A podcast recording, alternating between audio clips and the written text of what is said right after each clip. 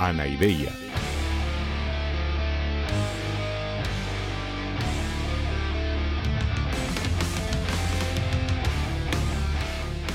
Podcast cínico de divulgación filosófica.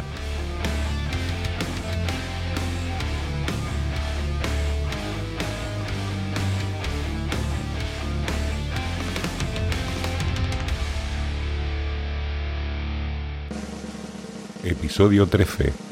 Sócrates y el intelectualismo. En el menú de hoy os traigo los siguientes platos.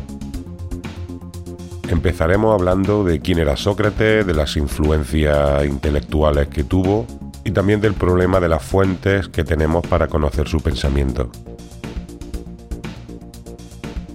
Veremos también la concepción socrática de la filosofía como práctica. Y veremos en qué consiste el intelectualismo moral de Sócrates. Así que, como decía Jack el Destripador, vayamos por partes.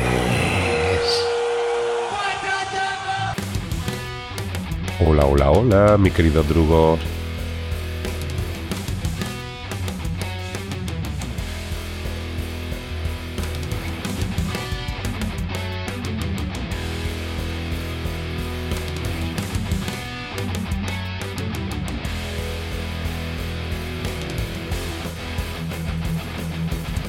Pues en el programa de hoy empezamos con uno de los filósofos más conocidos de toda la historia de la filosofía, uno de estos clásicos que todo el mundo conoce, o al menos le suena, y se trata del gran Sócrates.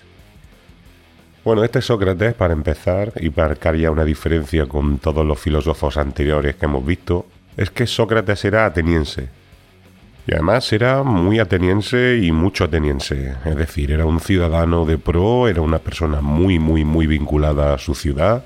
E incluso pasó a la historia como un héroe de guerra prácticamente, porque tuvo participación directa en la guerra del Peloponeso y además con bastante éxito y bastante fama.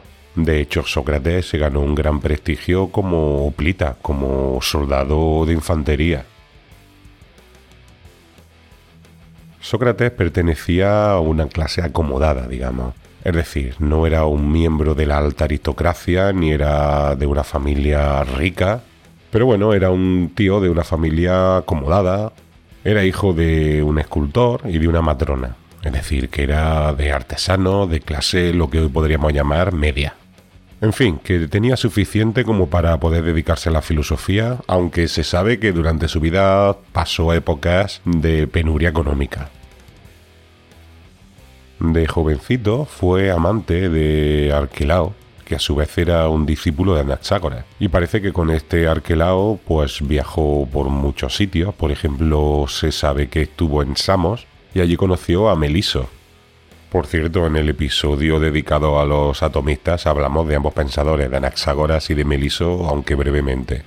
Pues vamos, Sócrates conoció el pensamiento de ambos y tenía muy presente el pensamiento de órbita eleata, es decir, de los sucesores de Parménides y también a Anaxágoras. Y aparte, también se sabe que tuvo contacto y conocimiento de los pitagóricos. Es decir, que en definitiva parece que Sócrates tenía un conocimiento bastante amplio de la filosofía anterior, de los que ahora llamamos presocráticos, que obviamente él no lo llamaba así. También tenemos noticias de algunas otras influencias que no están tan claras, no están tan documentadas y son un poco más misteriosas. Es especialmente interesante el caso de Diotima de Mantinea. Se trata de una mujer que no se tienen datos concretos de su existencia, pero en la obra El banquete de Platón, mientras Sócrates está haciendo su discurso, de pronto se corta la acción y empieza a mencionar una sabia de la cual él dice haber aprendido todo lo que sabe del amor.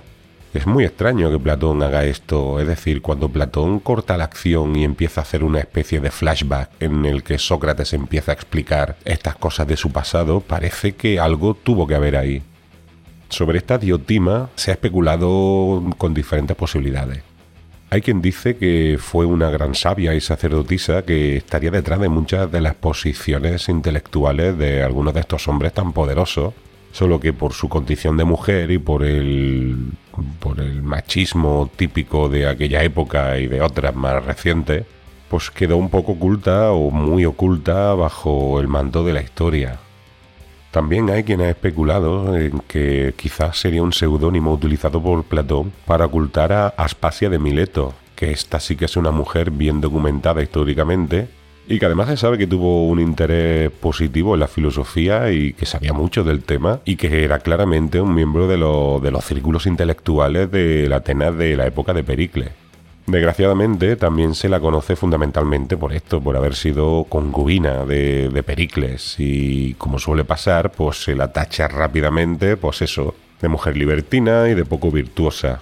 No, como si los tíos que la rodeaban fueran dechados de virtud. Pero bueno, cosas que pasaban y que siguen pasando, desgraciadamente. Parece que Sócrates era un tío físicamente desagradable. Parece que era este tipo de persona que causa cierto rechazo físico en sus interlocutores y por lo que sabemos, seguramente el propio Sócrates explotará un poco este, este hecho, ¿no? Esta característica que tenía y la utilizará pues para incomodar y para desarmar de la seguridad a sus interlocutores, que como ya veremos era el deporte favorito de, de Sócrates.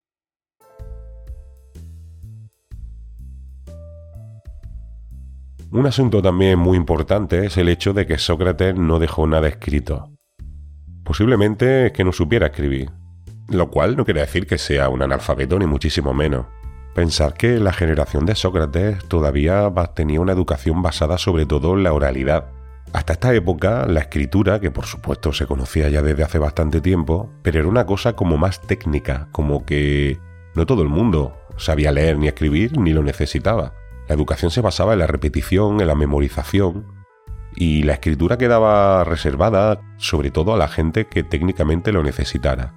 Es decir, lo sabían, lo dominaban los poetas, los escritores, los dramaturgos, los actores, la gente que lo necesitaba para hacer cuentas o para dejar constancia, por ejemplo, actas políticas y cosas así, pero no todo el mundo lo conocía necesariamente.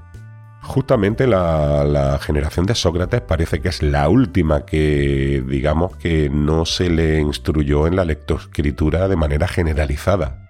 Sin embargo, justamente la generación siguiente, que sería ya la de Platón o la de Antístenes o de la de Genofonte, estos ya sí están sistemáticamente introducidos en la lectoescritura y utilizaban regularmente la escritura como medio para fijar los pensamientos. Sócrates parece que no, parece que Sócrates estaba todavía en esta tradición oral en la que se educaban los niños y los adultos en Grecia. Y claro, esto es un problema porque de nuevo nos encontramos con que no tenemos nada escrito por él y por tanto todo lo que sabemos sobre Sócrates son testimonios de otros que nos dicen lo que dijo Sócrates. En concreto tenemos dos fuentes principales y algunas otras complementarias. La más importante de todas es el propio Platón, que fue uno de sus discípulos. Pero claro, creo que ya dije en algún episodio anterior que con Platón hay un problema para interpretar a Sócrates. Y es que Platón toda su vida utilizó a su maestro, a Sócrates, como el portavoz de sus propias ideas. Por eso nunca sabemos a ciencia cierta si el Sócrates que aparece en las obras de Platón es realmente el Sócrates histórico o es el Sócrates portavoz de Platón. En general, los estudiosos piensan que los primeros diálogos que escribió Platón cuando era jovencito intentan representar el pensamiento no del propio Platón, sino de Sócrates. Lo que pasa es que incluso en estos diálogos es obvio que Platón está idealizando a Sócrates, y además lo está idealizando desde una admiración absoluta y la admiración de un racionalista extremo que como era Platón. Y seguramente, queriendo o sin querer, pues lo racionaliza demasiado. Es decir, que para Platón Sócrates es una especie de ser de luz, una cosa como casi divina. De hecho, en más de una ocasión lo llama directamente el mejor de los hombres. Es decir, que seguramente la visión que nos plantea de Sócrates está idealizada según su propio modelo de hombre perfecto. Y para Platón, el modelo de hombre perfecto es el modelo de hombre absolutamente racional, que no se deja arrastrar por las pasiones y que tiene un control total de su parte racional sobre sus partes irracionales del alma. Sin embargo, tenemos datos de Sócrates que no casan para nada con ese personaje que nos plantea Platón. Mm, hay elementos en Sócrates que nos indican claramente que no es esa especie de ser de luz racional que nos dice su discípulo más conocido. Sócrates, no te emborraches. ¿Qué? ¿Quién está hablando? Sócrates, no te saltes el semáforo. A ver, ¿qué está pasando aquí? ¿Quién dice esas cosas? Sócrates, cómete las verduras. Ah, espérate, espérate, que me parece que ya sé lo que pasa aquí. ¿Tú eres el daimon de Sócrates? Sí. Vale, pues eso era. Mira, os explico. A ver, la traducción literal de daimon sería demonio. Lo que pasa es que no solo hemos traducirlo para evitar la confusión con el término cristianizado. Este daimon de Sócrates no tiene nada que ver con un demonio como ser maligno ni nada de eso. En la mitología griega, el daimon es una especie de genio, es como un espíritu, una fuerza protectora. Y Sócrates afirmaba que siempre tenía una voz interior, un daimon, que le advertía de lo que debía hacer y sobre todo de lo que no debía hacer. Sócrates, no le tire de la cola al gato. Ay, daimon, no seas pesado. Bueno, parece ser que, que, no se trataba de una metáfora o de un recurso pedagógico o estilístico de Sócrates, sino que hay muchos indicios de que realmente mmm, decía escucharlo y lo decía literalmente. Y bueno, ahora estáis escuchando como tenía razón, como que es una voz y además muy pesadita. Sócrates, no te comas todos los bollicaos. A ver, Daimon, que estoy explicando cosas importantes. ¿Te puedes callar un ratico? No. Pero a ver, que estoy explicando cómo era Sócrates, que era el dueño de la mente en la que te aparecía siempre. Ya. Bueno, pues ya está, déjame seguir. Esto del daimon es una cosa muy alejada, si os fijáis, de esa imagen súper racionalista que os decía que Platón nos transmite de su maestro. Los daimones conectan mucho más con la mitología griega, con esa mitología extraña y misteriosa de, de, de sacrificios, de sangre, de oráculos. Es una religión popular muy bizarra, muy, muy oscura en definitiva. Y el hecho de este daimon parece revelarnos que quizás Sócrates no estuviera en esta Grecia de luz racional plena que nos quería vender Platón o Aristóteles más tarde. Quizá hay también quien piensa que es posible que Sócrates animara a sus discípulos hacia un racionalismo de corte pitagórico o leata que él mismo no practicaba.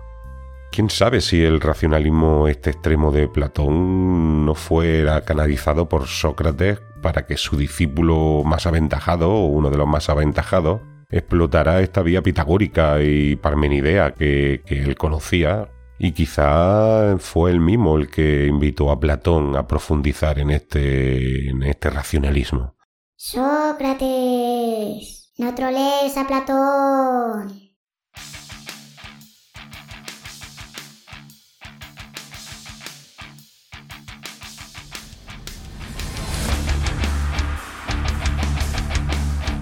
Bueno, en cualquier caso, lo que parece claro, como veremos a continuación, es que el interés básico y casi único del pensamiento de Sócrates no es un interés metafísico, que es el núcleo de la reflexión de Platón o más adelante de Aristóteles, sino que el interés fundamental de, Sócrates es la ética, que por cierto es la misma línea de pensamiento que después explotará en las escuelas helenísticas, como por ejemplo los epicúreos, los estoicos, los cirenaicos, los escépticos y también y sobre todo nuestros amigos los cínicos.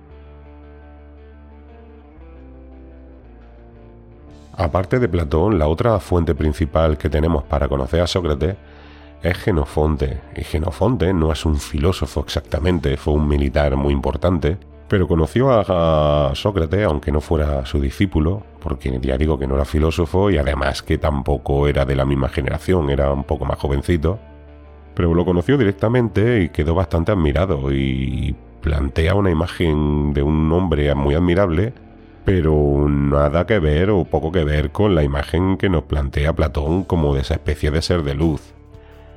También nos han llegado, aunque en menor medida, algunas otras referencias de otros de sus discípulos. Normalmente no se trata de testimonios directos que nos expliquen de lo que hablaba Sócrates y tal, sino que más bien se trata de las huellas que dejó en diferentes seguidores. Es especialmente relevante, por ejemplo, la influencia que tuvo en Antístenes, que junto a Platón son los dos discípulos más notables que tuvo. Este Antístenes recordemos que es el fundador de la escuela cínica y que fue maestro de nuestro amigo Diógenes de Sinope, que imagino que después vendrá a comentarnos algo de todo esto. De después nada, boludo. Ya sé que estoy por aquí escuchando, pero seguí, seguí, que ya hablaremos más tarde. Bueno, vale, pues después hablamos. Bueno, decía que no nos ha llegado ningún escrito de Antístenes hablando directamente de Sócrates, pero sí que sabemos que los temas que trata Antístenes son de origen socrático, es decir, que él reprodujo un poco los temas que trataba su maestro Sócrates. Y el tema fundamental de Antístenes es el cultivo de la virtud de la sabiduría como manera de lograr la libertad y la felicidad. Y si esto era el tema fundamental de Antístenes, podemos deducir que también era el tema fundamental de Sócrates. Y bueno, todo lo que he dicho sobre Sócrates y lo que diré en este episodio se basa no en lo que decía Platón, sino en lo que sabemos que decían los demás testimonios de los que estoy hablando. En el siguiente episodio sí que nos tendremos que centrar un poco más en la versión de Platón, porque realmente es la casi la única fuente que tenemos del tema del diálogo y de la mayéutica y tal. Pero hoy sobre todo me voy a intentar hablar del Sócrates desde otros puntos de vista no exclusivamente platónicos.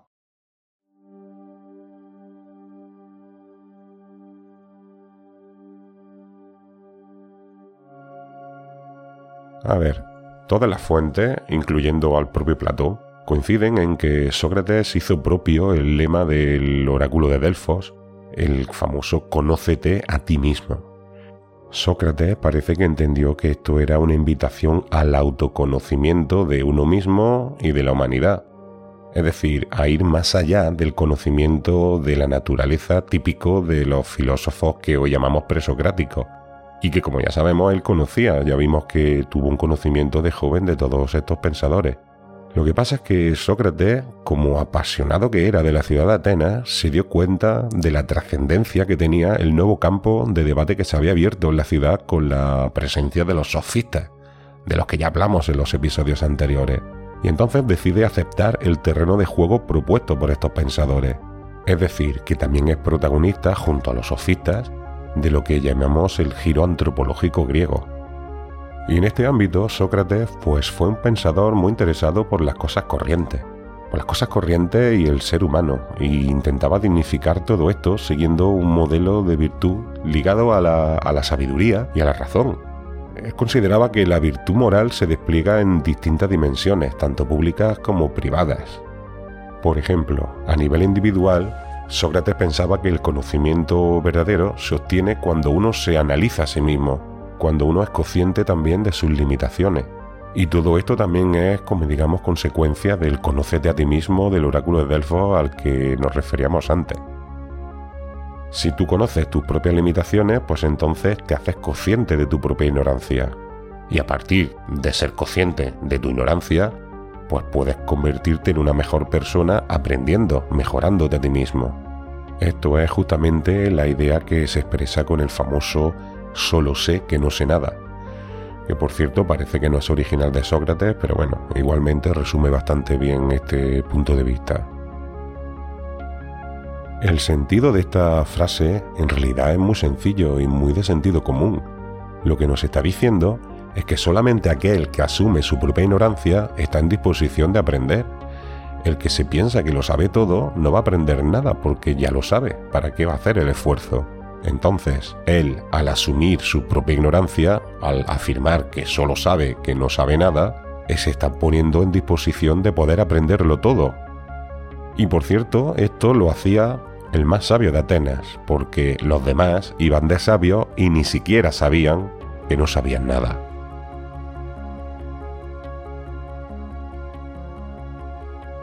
A ver, yo os diría que para mí esta es realmente la clave de Sócrates.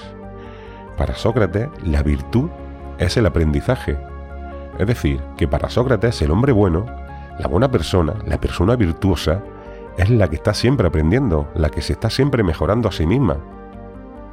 Para Sócrates, la filosofía no es una disciplina para enseñarse, sino es una disciplina para aprenderse. Sócrates, no te fíes de la Wikipedia. Pues mira, justamente lo que me faltaba por decir, que para Sócrates su daimon era una especie de, de, guía moral que le ayudaba a no perderse y avanzar por el buen camino de la virtud.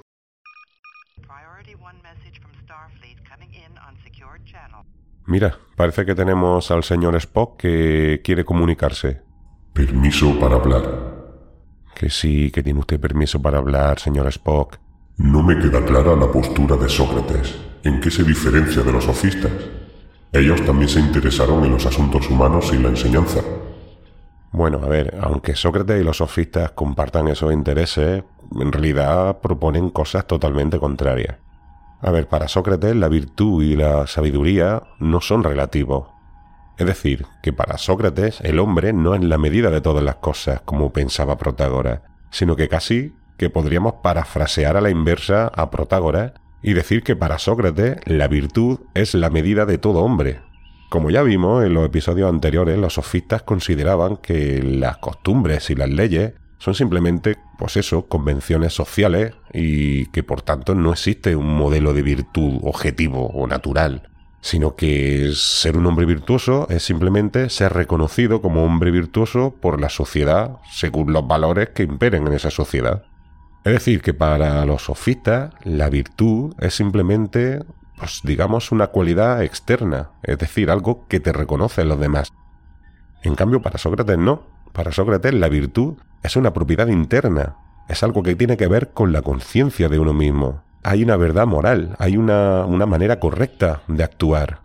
Y por tanto no todo depende de lo que esté bien visto o esté mal visto. ¿Y en qué consiste esa virtud para Sócrates? Pues en la sabiduría. Sócrates identificaba la virtud moral con la virtud intelectual, es decir, con la sabiduría. Para él, el hombre sabio es el que sabe cómo hay que actuar y solamente puede actuar bien el hombre sabio. Es decir, que solo quien sabe lo que está bien puede actuar bien. Este punto de vista que acabo de explicar es lo que en filosofía se llama el intelectualismo moral, y que es lo que da nombre a este episodio, por cierto. Y se llama así porque considera eso, considera que la virtud moral equivale a la virtud intelectual que la bondad o el actuar bien es una cuestión de conocimientos. Comprendo. ¿Y cómo se accede a ese conocimiento de lo correcto? Pues lo mismo que decía antes, por autoconocimiento, por intuición moral. Para Sócrates, nosotros, escuchándonos a nosotros mismos, podemos saber intuitivamente qué es lo correcto. Él decía que tenía el daimon este, una voz interior que le aconsejaba, pero creía que es, en el fondo, a cualquiera, aunque no tengamos una voz tan clara, si nos escuchamos a nosotros mismos en una especie de diálogo interior, todos podemos hacer lo mismo y todos podemos llegar a saber qué es lo correcto y qué es lo incorrecto. Y también otra manera es poder sacarlo gracias al diálogo con un interlocutor adecuado, esto lo vamos a hablar más detenidamente en el próximo episodio donde analizaremos la importancia del diálogo en Sócrates y su estrategia metodológica dialógica. De acuerdo. Pero si Sócrates dice que para actuar correctamente hay que saber qué es lo correcto, puede inferirse que entonces el que actúa mal solo lo hace por ignorancia, porque no sabe qué es lo correcto, ¿no? Pues sí, exactamente, señor Spock. Ya veo que su lógica vulcana no falla nunca. Efectivamente, para Sócrates, quien actúa mal lo hace solo por ignorancia. Nadie actúa mal a propósito. Este es seguramente el punto más polémico de todo el pensamiento socrático. Mm, para Sócrates no tiene sentido que una persona, sabiendo lo que es correcto, haga lo incorrecto. Es decir, que quien actúa mal lo hace solo por error, porque piensa que está actuando bien y que quizá lo que está haciendo es una excepción de la regla general, pero que siempre actuará pensando que está haciéndolo bien. Entiendo que se está refiriendo a los sofistas. Sí, los sofistas se pensaban sabios y virtuosos y creían que lo correcto es simplemente lo que se acepta convencionalmente. Pero entonces, claro, habría que admitir cualquier barbaridad como correcta simplemente por el hecho de que sea la costumbre de alguna determinada sociedad. Por ejemplo, se dice que los espartanos mataban a los bebés que tenían algún defecto físico para preservar la pureza de su pueblo. Por cierto, hay dudas de si esto es verdad o es leyenda, pero bueno, en cualquier caso, si esto fuera así, según el relativismo sofista, este infanticidio no sería incorrecto, ya que es la costumbre en Esparta, y lo que está diciendo Sócrates es que esto es absurdo, que ese infanticidio está mal en sí mismo y que cualquiera que mire en su interior pueda darse cuenta de ello. Para Sócrates, ni Protágoras puede creerse que matar a un bebé sea lo correcto en ningún sitio, por muchas vueltas y mucha justificación que le quiera dar. Lo que significa el intelectualismo, en su sentido profundo, yo creo que es esto. Es lo que significa es que cuando un padre espartano arrojaba a su hijo desde el monte Taigeto, Taigeto, boludo.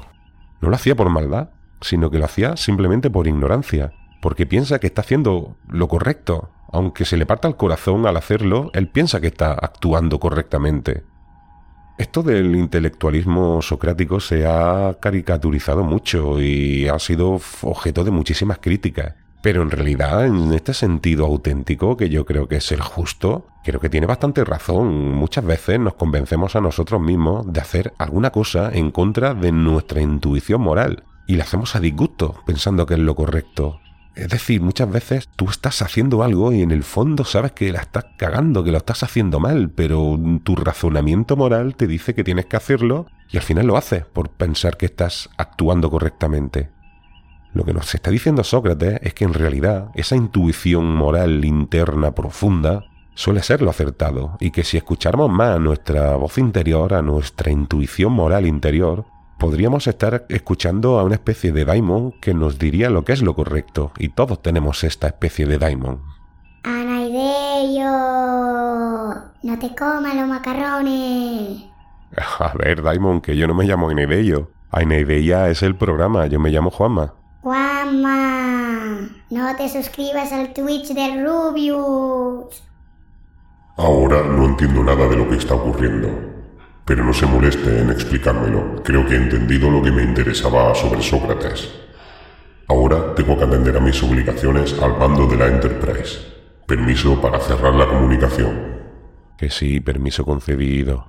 Larga y próspera vida. Adeusiao, Spock. Bueno, hasta ahora hemos hablado de la virtud moral a nivel individual, pero como ya dije antes, esto no solo se despliega a nivel individual, sino también a nivel social, a nivel colectivo. Para empezar, Sócrates consideraba que un buen ciudadano tiene que respetar las leyes y las costumbres de la ciudad, aunque no quiere decir que tenga que asumirlas todas como correctas. Sócrates, no votes dos veces. Sí, hay que cumplir estas normas sociales y estas leyes que te pueden gustar más o menos, pero que tenemos que cumplirlas y es la obligación de todo ciudadano, porque es la única cosa que nos permite la convivencia pacífica y en sociedad. Viste, gallego. Aquí fue donde la cagó Sócrates.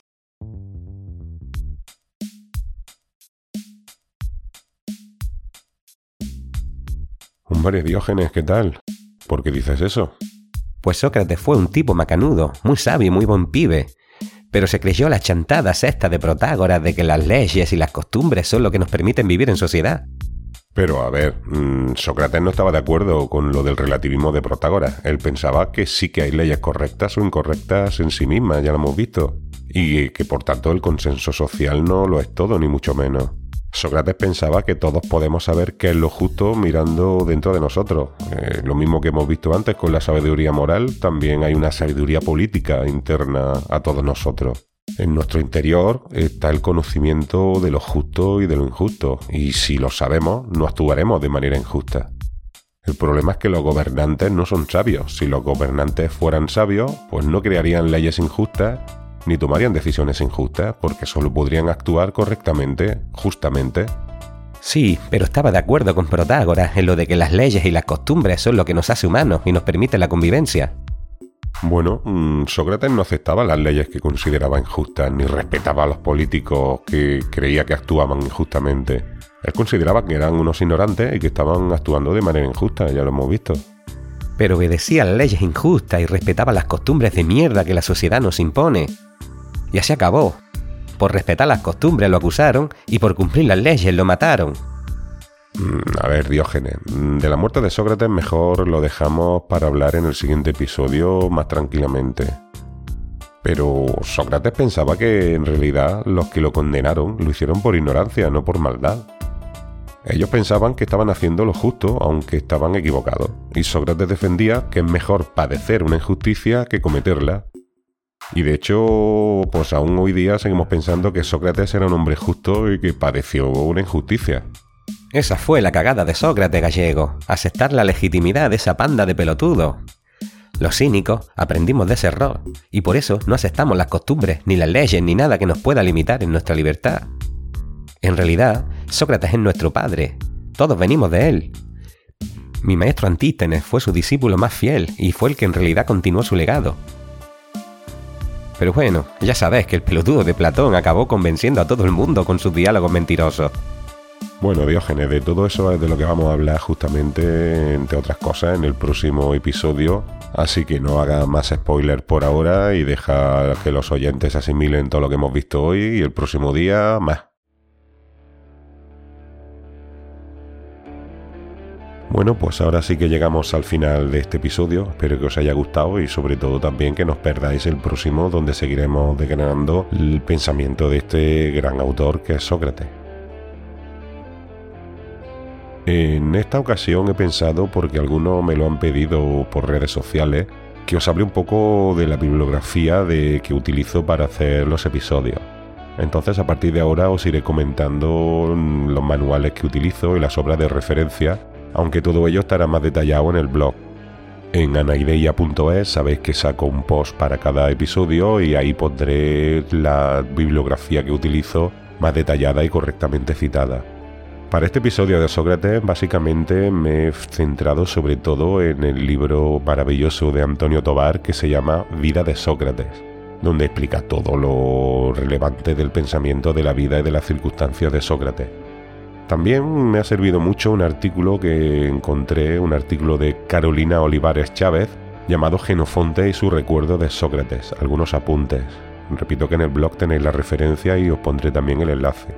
Por supuesto, casi siempre consulto algunas entradas del estupendo y magnífico diccionario de filosofía de Ferrater Mora. Y también suelo echar mano a la obra de Eduardo Infante, No me tapes el sol, donde se hace una buena explicación del pensamiento cínico, que como sabéis es mi referencia. Y siempre Eduardo Infante es un experto en esto y muchas veces me gusta consultar algunas cosas concretas por ejemplo, de Antístenes, que no lo tengo tan claro como y tan presente como a nuestro amigo Diógenes. Os recuerdo que os suscribáis al podcast, ya sabéis que es totalmente gratuito y simplemente en Spotify o en iVoox o en Apple Podcasts o Google Podcasts o en la plataforma en la que me escuchéis, simplemente tenéis que darle a suscribiros y así cuando saque algún episodio o algún contenido extra o algo, pues os avisará. También sabéis que tengo unas redes sociales cada vez más activas, tanto en Instagram como en Twitter, con el usuario arroba anaideiafm. También tengo un correo electrónico en el que podéis hacerme llegar comentarios, dudas, sugerencias. Y ahora sí que acabamos de verdad, así que con esto y un bizcocho, hasta el martes a las 8.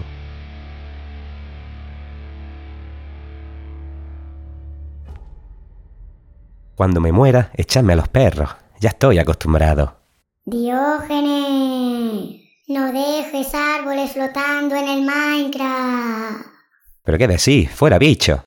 No caigas en feudo. ¡Callá, bicho, callá! ¿Qué digo?